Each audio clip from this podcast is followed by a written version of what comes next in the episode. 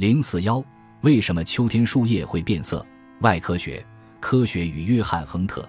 尽管亨特在职业中取得了成功，但他从不喜欢那些在看护患者中所需的常规步骤。他会毫不犹豫地去任何地方看一个有趣的病例，或帮助解决临床管理中的难题。但他恼火于处理日常但必要的问题。他经常向那些为了一些头疼脑热的小病就来找他就诊的富有伦敦人表露出恼怒之意，也不顾念自己的盈利。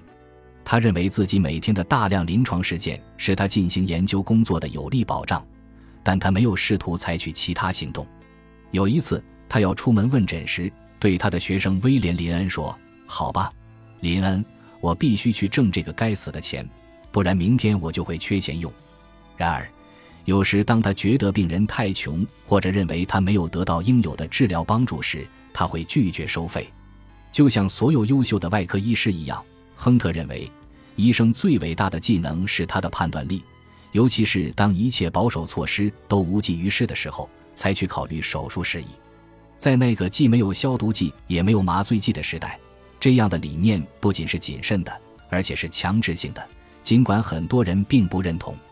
他曾经把那些进行非必要手术的医生比作一个武装的野蛮人，他试图通过武力达到一个文明人可以通过计策达到的目的。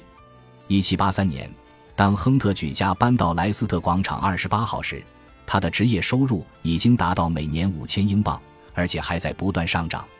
他有足够的钱来装修他的房子，使其提供他所需要的所有生活和工作空间。在足足两年时间里。他花费了六千英镑才把它完成，但他认为这笔钱花的值，尽管这意味着他今后将入不敷出。这座豪华的主楼毗邻博物馆，是一间长五十二英尺、宽二十八英尺的房间，四周有一条画廊，屋顶是天窗。在博物馆的另一边有一扇十二英尺高的玻璃门，通往一间很大的客厅，或者称作会客室。那是一间一百五十英尺宽。装饰精美的房间挂着许多名贵的油画，另一扇门将这个房间与一个半圆形的演讲厅隔开。演讲厅的墙壁周围整齐地排列着架子，架子上摆放着亨特讲座时用来演示的标本。演讲厅旁边是一间可以用来开会的客厅。在这些建筑后面是一个庭院，庭院的一部分由玻璃覆盖。一个人可以穿过院子，到达隔壁城堡街上另一所房子的后面。那座房子也属于亨特，是他的学生住宿和办公的地方，也包括他进行写作和收藏书籍的地方。总而言之，这些领地构成了一片相当于三个建筑用地的大庄园。亨特虽然是个糟糕的讲师，但他对所有的学生都一视同仁。他的学生们每天和他在一起，看他解决临床问题，帮助他做实验，观察他崇高的工作。没有比这更好的学习医学、艺术和科学的方法了。每个学生交纳五百几尼的费用，在老师门下进行为期五年的学习。这批学生中最幸运的，莫过于享有特权住在他家的入室弟子。他们是最了解他的人，他们知道他是未来科学的先知，他们学着解读他智慧的话语和韵律，也知道他的话中传达着真理的声音。莱斯特广场名人辈出，艾萨克·牛顿曾住在圣马丁大街临街的一所房子里。威廉·赫加斯带着他的新婚新娘于1733年在这里组建了家庭。当约翰和安妮·亨特购买他们的房产时，他们很清楚约书亚·雷诺兹将是他们47号的邻居。他从1760年起就安家在那里。住在广场对面的亨特一家一定会和约书亚爵士以及他的妹妹成为朋友。尤其是考虑到安妮对艺术的兴趣，同事们，当然也包括雷诺兹本人，经常劝说亨特为他静坐，但总是遭到拒绝。最后，在另一个朋友雕刻师威廉夏普的坚持下，他同意接受这个令人不快的邀请。他不耐烦、焦躁不安，对失去的每一分钟都后悔不已。可想而知，在这一方面，他注定是可怜的。这幅画花费了大量的精力，也忍受了不断的怨气，但最后似乎已经接近令人满意且即将完成的状态。后来有一天下午，正当雷诺兹要放弃创作一幅真正精美的肖像画的可能性时，奇迹发生了。有几分钟，亨特似乎忘记了自己在哪里，陷入了一种遐想状态，仿佛在与自己天才的源泉交谈，听着来自虚空的耳语。雷诺兹没有扰乱那令人着迷的宁静瞬间，而是将他即将完成的肖像画颠倒过来，在两腿之间画了一张新的素描。画出了他的主人公神情恍惚的面孔，他重新开始了他的画作。次年，他在皇家艺术学院展出时，他在前一幅画上所作之画被认为是一幅杰作。在这幅画像中，亨特被他职业生涯的纪念品包围着，其中包括进行肺部血管注射前的准备工作、一本打开的书、他所谓的比较解剖学分级系列手稿对开本。以及查尔斯·伯恩变色骨骼的下肢，在每年的亨特演说时，这幅肖像都挂在演说家上方，面对着聚集的观众。陷入沉思的约翰·亨特坐在他众多珍贵的纪念品中，在这些机会上，他的肖像仿佛传达了想要对同行的外科医生说的话，这比任何受邀的教授都更有说服力。1785年，当亨特57岁时，他开始经历胸痛发作。起初只在剧烈运动时发生，过了一段时间，不太剧烈的刺激也会使他感到疼痛。像往常一样，他充分利用了自己的疾病状态，不止一次的在疾病发作时冲到镜子前，以便在自己的脸上看到伴随心绞痛发作的痛苦和恐惧的表情。渐渐的，他学会了避免引起发作的剧烈活动和攀登楼梯。但他无法控制自己纷乱的思绪，也无法在人生的这个阶段获得一种性情上的平静。没有一个他的学生和密友都因他本质上的善良而崇拜他时，就有五个人鄙视他好斗身体里的每一个细胞。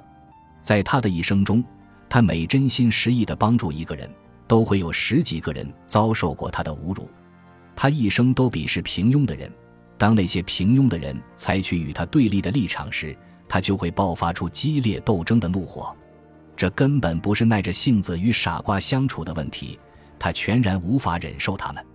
不幸的是，现如今亨特的心脏因冠状动脉硬化而营养不良，却时常迸发凯尔特式的情感。在紧张的时刻，缺血的心肌会发出警告，而这些警告在他下一次被愤怒压倒时总会被遗忘。他意识到自己生活在危险之中。但他拒绝认识到避免冲突的预防价值。在他六十五岁生日的时候，心绞痛已经成为他的老对手。约翰·亨特知道他一定会输掉最后一场战斗。他说：“我的生活掌握在任何一个骚扰和戏弄我的无赖组织的手中。”最后一次冲突发生在一七九三年十月十六日圣乔治医院的会议室里。亨特卷入了一场激烈的辩论。辩论的起因是他支持两名申请成为外科学生的年轻苏格兰人。当他在辩论中发表的辩词被他的一个对手反驳时，他怒不可遏地冲出房间。他那受了致命伤的心脏发出最后的痛苦警告。他奄奄一息地倒在一个碰巧站在门边的医生怀中。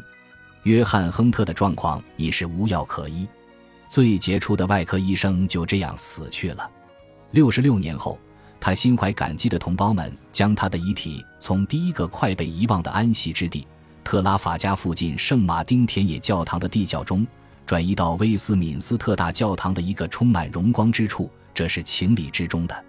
达尔文进化论最早的倡导者之一查尔斯·莱伊尔躺在他的头上，另一种诗人本·琼森躺在他的脚下，这也是合适的。在修道院的北面正厅，可以看到一块黄铜牌匾。他提醒整个世界所签约汉亨特之处，英格兰皇家外科学院将这块牌匾放在亨特的坟墓上，以表达对他天才的钦佩，他对有机体生命法则中神圣力量和智慧的天才诠释，以及对他作为科学外科创始人为人类所做的服务的感激和敬意。约翰·亨特的历史遗产是由大量的信息、奇闻异事、数据和暗示组成的。而任何传记或亨特式的演讲都不能恰当处理这一切，甚至已经出版的书籍也倾向于强调能够反映其精神的方面，而忽略了其他方面。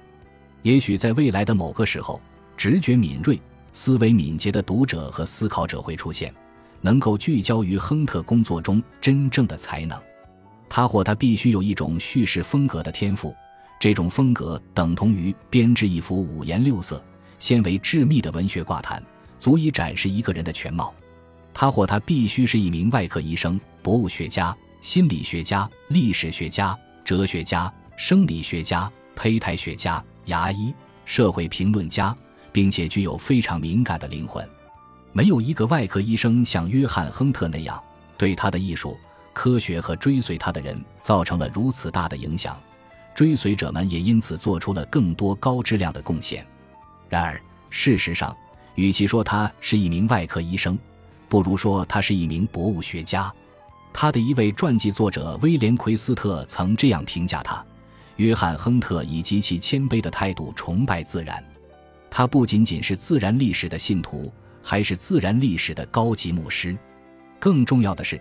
他还是心中的那个小男孩，从来没有失去过他从童年时代就以好奇的眼光看待生活的天赋。他想知道所有关于云和草的事情，以及为什么秋天树叶会变色。